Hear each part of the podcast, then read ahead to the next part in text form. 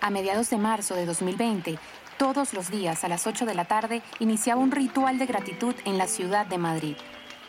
Desde sus ventanas, los ciudadanos confinados aplaudían para homenajear al personal sanitario que luchaba por contener la pandemia del COVID-19 en la ciudad y en el país. Por esos mismos días, el equipo de la institución ferial de Madrid, IFEMA, recibía un encargo. Debía transformarse en un hospital de emergencia lo más pronto posible. El avance de la pandemia presionaba al sistema sanitario que había dado ya muestras de colapso y se requería un espacio adecuado para derivar enfermos del virus con un grado menor de gravedad. El equipo de IFEMA se dio a la tarea de estructurar un hospital de emergencia sin precedentes y la infraestructura para recibir y tratar a pacientes de coronavirus. Lo hicieron en 18 horas y se convirtieron en un punto de apoyo en la lucha contra la pandemia. Más de 4.000 personas recibieron atención allí, algo que la Organización Mundial de la Salud calificaría después como un logro extraordinario. La clave fue la flexibilidad de los responsables, el sentido de urgencia, la coordinación y la apertura a cambiar para estar a la altura de las circunstancias. La clave fue que supieron adaptarse.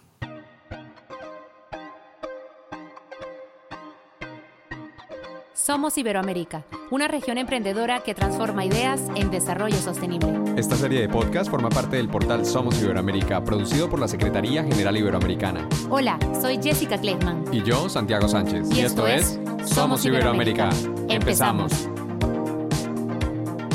Después de la crisis financiera de 2008, la pandemia de 2020 fue un punto de inflexión para el mercado, la globalización y la interdependencia.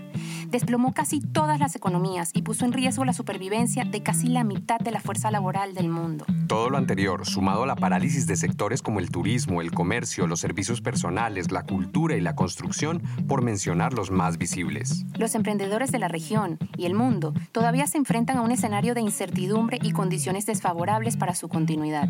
De hecho, de acuerdo con la CEPAL, se trata del tejido productivo más golpeado por la crisis.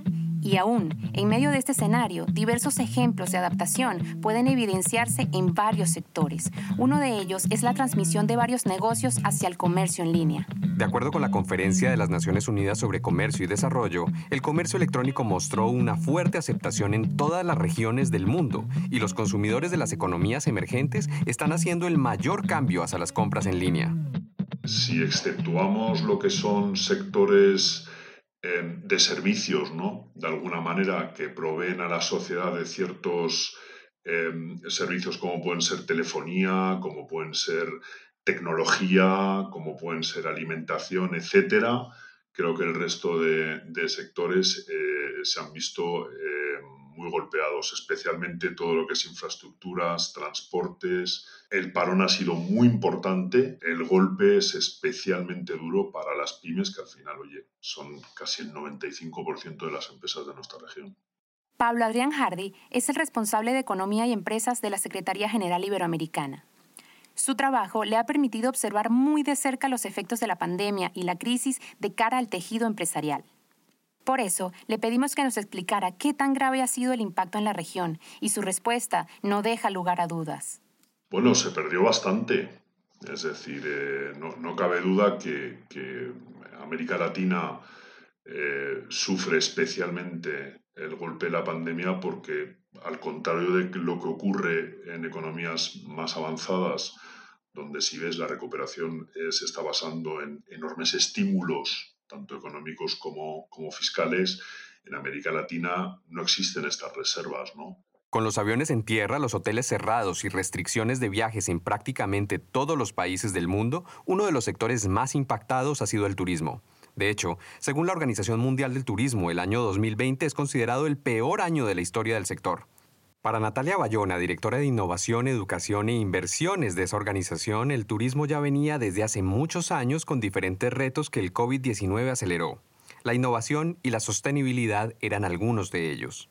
Voy a poner algunos ejemplos. El 50% de la contaminación del Mediterráneo se da solo en un mes que es el mes de agosto, que es el mes del verano de los europeos. Eh, eso, eso es insostenible en el tiempo el overtourism o el exceso de turistas por no, no saber medir la capacidad de carga de los destinos y de los atractivos turísticos, de los parques nacionales naturales, de las ciudades, etc. Ante este panorama, la necesidad de consolidar un turismo sostenible, coherente y seguro ha sido una prioridad. En este sentido, uno de los focos que se ha impulsado desde la Organización Mundial del Turismo es la creación de protocolos homogéneos a nivel global que permitan reactivar el flujo de turistas. Con las nuevas tecnologías, los famosos digital passes o los famosos eh, certificados o, o travel passes, lo que hacen también o lo que harán es facilitar nuevamente la manera como viajamos y a través de plataformas como, eh, perdón, de tecnologías como blockchain, pues efectivamente podemos eh, fortalecer la seguridad de los viajes y certificar que efectivamente estos tests que hay que hacer antes de viajar pues sean válidos y podamos regresar nuevamente. Aunque queda mucho trabajo por hacer, Bayona explica que nuevas tecnologías están transformando el sector. La realidad virtual, la realidad aumentada, la biometría y los asistentes virtuales son algunos de ellos. Como hemos escuchado, la pandemia aceleró un proceso global de adaptación al mundo digital en el sector del turismo. Sin embargo, no fue el único. Desde los productores agrícolas hasta los supermercados, pasando por los restaurantes, las plataformas de reparto de pedidos y otros actores, el sector de la alimentación también ha enfrentado duros desafíos. El mayor desafío yo creo que fue en un principio las cadenas de, suministro, es decir, nadie se preguntaba ni cuestionaba que hubiera libre circulación de, las materias primas que, necesitábamos y en cambio nos dimos cuenta de, que este status quo podía cambiar y que, la materia prima pues a lo mejor no llegaba a, a las fábricas y entonces la industria tuvo que adaptarse y ver y, crear nuevas cadenas de, suministro. Beatriz Jacoste es directora de KM0 Hub, un dinamizador donde trabajan en entender los retos del futuro de la alimentación y buscar las soluciones que nos ayudarán a enfrentarnos a ellos. Situados en Valencia y con alcance internacional, han seguido de cerca los avances y retrocesos de la industria en este contexto. También en cuanto a la caída por completo del sector Oreca en, en, muchos países, pero en España pues el cierre total de la hostelería, esto afectó muchísimo por supuesto a este sector, pero también a todos los demás implicados. Es decir, eh, la gran industria, a pesar de tener eh, un porcentaje de, ventas importante en el sector retail. Eh, otra parte importante de sus ventas va dirigido al sector Oreca y, estas, estas ventas pues, eh, se vieron totalmente afectadas. Y como era de esperar, en medio de este panorama que ha golpeado duramente a emprendedores y pymes, cada vez son más los que encuentran la forma no solo de resistir, sino también de innovar. Estamos viendo muchísima innovación a lo largo de toda la cadena agroalimentaria, como decíamos, desde el campo hasta el consumidor, eh, para hacer que, esta alimentación sea cada vez más resiliente frente a estas adversidades. Dentro de esas innovaciones hay un poco de todo. Sin embargo, un caso interesante es el de las cocinas ciegas, que para muchos restaurantes, por ejemplo, han significado un replanteamiento de su modelo de negocio y el descubrimiento de oportunidades para el presente y el futuro surge un nuevo concepto, un nuevo, negocio que se llaman cocinas ciegas, dark kitchen, eh, cocinas fantasmas, tienen muchos nombres, pero al final este negocio lo que hace es crear marcas virtuales que el consumidor puede eh, ver online y creer que de verdad existe ese restaurante mexicano, de hamburguesas, de pizzería, pero en realidad es todo una cocina compartida eh, sin cara al exterior que se dedica exclusivamente a servir a domicilio. A lo largo de esta primera temporada del podcast Somos Iberoamérica, hemos abordado conversaciones urgentes para los emprendedores de la región, alrededor de temas como el fortalecimiento de los ecosistemas locales, de la innovación abierta, la transformación digital, el impulso de las industrias creativas, el enfoque de género y la apuesta por la protección del medio ambiente. Y en el fondo, en cada episodio hemos apuntado a compartir las perspectivas, ideas y herramientas de expertos que permitan a cualquier emprendedor adaptarse mejor a los tiempos de incertidumbre que vivimos. Pero, ¿Por qué hablamos de adaptación y no, por ejemplo, de reinvención como muchos se aventuraron a proponer? ¿Qué significa adaptarse? Y más clave aún, ¿cómo hacerlo? Para el primer interrogante, comencemos con una reflexión de Pablo Adrián. Bueno, porque la reinvención en momentos de crisis es mucho más complicada, ¿vale? Porque para eh, reinventarte, sobre todo, lo primero que sueles necesitar es financiación, ¿vale? Y en estos momentos, pues los mercados, digamos, no están tan favorables para esto. Y además, en una pandemia eh, donde no ves claramente el horizonte, reinvertarte eh, es realmente arriesgado.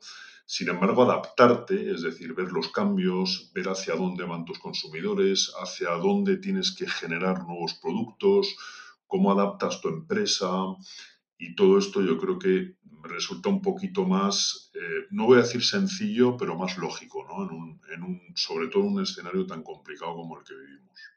Lo cierto es que, aunque estemos obsesionados con el devenir, los planes y las predicciones, estas crisis nos han dejado claro que a veces no son suficientes. Necesitamos un inventario de herramientas para navegar la incertidumbre y superar las dificultades. Para Natalia Bayona, la resiliencia es clave. El ser emprendedor es estar todo el tiempo afrontándose a cambios del mercado, los clientes, eh, muchas veces a que existan fallas en el desarrollo de algunas de las tecnologías, etcétera, con lo cual, eh, si quieres escalar y si quieres llegar alto, tienes que pasar por esa resiliencia, por, por no dejarte morir ante los obstáculos y pasa también parte porque hay que adaptar todo lo que implica el desarrollo de todas estas tecnologías de una manera que permita que esto sea escalable en el tiempo. Pero, ¿cómo llegamos a ese punto? Expertos y líderes de la región que hemos consultado suelen coincidir en dos elementos, el conocimiento aplicable y el desarrollo de habilidades. Natalia Bayona lo explica desde el caso del turismo. El turismo es el gran empleador de mujeres y de jóvenes en el mundo. Sin embargo, el 50% de los jóvenes que trabajan en turismo solo tienen habilidades en secundaria. Bayona es enfática en la necesidad de fortalecer las competencias digitales y de innovación, algo en lo que Pablo Adrián de la CEGIP coincide con ella. Pues sobre todo que va a tener que digitalizarse.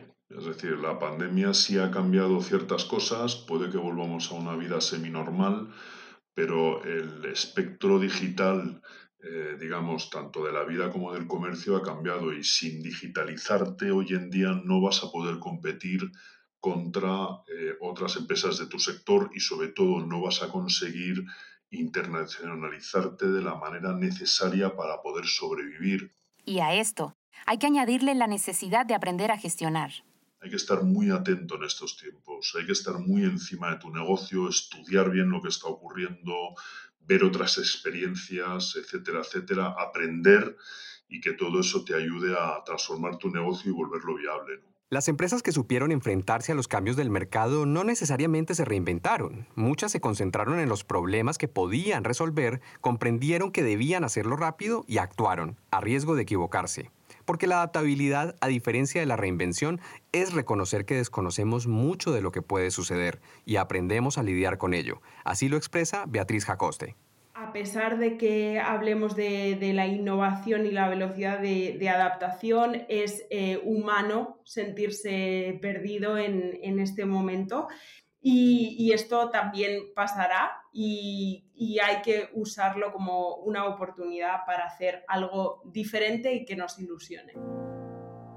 Lo cierto es que la crisis sirvió a algunas empresas de base tecnológica para que se fortalecieran, para acelerar sus procesos de transformación digital y para redefinir enfoques e impactos.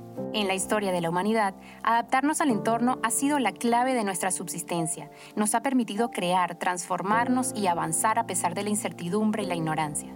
Y en estos convulsos tiempos que vivimos, debemos recordarlo. Nos encontramos ante la oportunidad de evaluar nuestros aprendizajes, fracasos y lecciones para comprender mejor lo que sabemos, podemos y debemos hacer, y lo que no, para dar espacio a la cooperación iberoamericana como un mecanismo ya no deseable, sino indispensable, sí, indispensable para hallar soluciones escalables, para convertirnos desde esta desafiante coyuntura en una región que transforma ideas en desarrollo sostenible.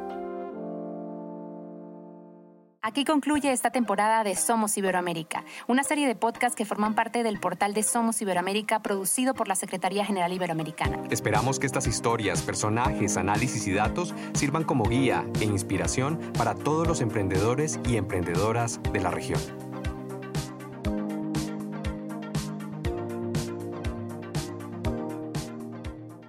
Con la producción de Voice en español y Rara Avis Beats.